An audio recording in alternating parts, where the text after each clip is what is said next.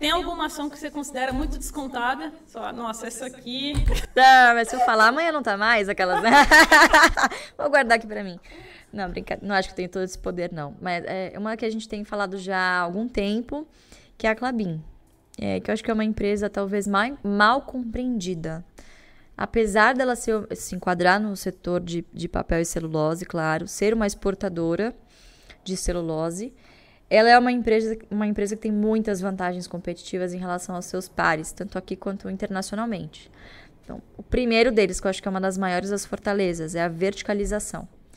Então, ela possui o controle hoje desde a semente que ela desenvolve, que ela precisa que os eucaliptos tenham um padrão para que, que aquela celulose siga um padrão de qualidade, desde a semente até as florestas, a celulose, o papel e a embalagem.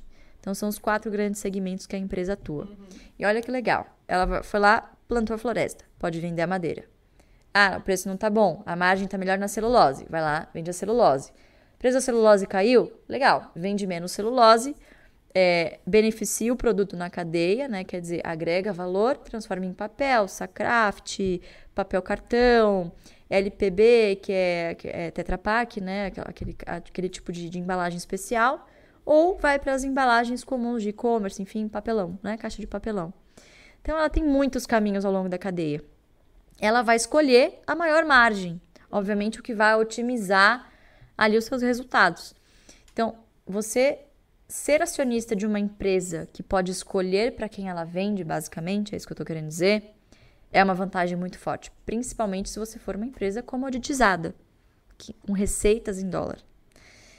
Então eu acho que é uma vantagem muito boa para a Clabin, né? Que de novo é uma empresa que não é best, foge um pouquinho do óbvio, não tem um histórico muito positivo nesses últimos três anos, principalmente de dividendos, porque algumas coisas aconteceram no meio do caminho. Então, primeiro veio pandemia, deu, todo mundo deu uma, uma segurada ali naquele primeiro momento, né? Não sabia o que estava por vir.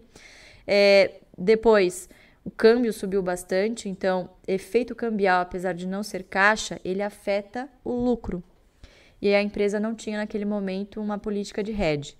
Então, 2020 2021 foram anos meio ali minguados de dividendo.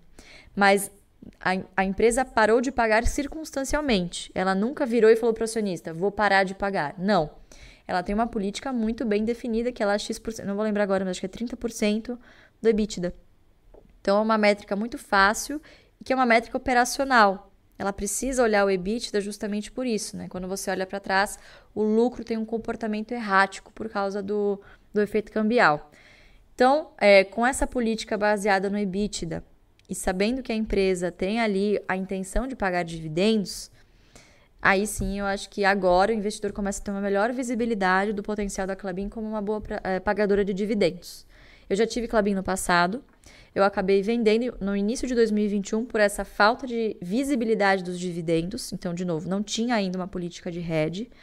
A empresa estava com um prejuízo acumulado grande no PL. Então, mesmo que você seja uma máquina de imprimir dinheiro, você não pode contabilmente distribuir dividendos se você tem uma conta ali de prejuízo acumulado no patrimônio líquido.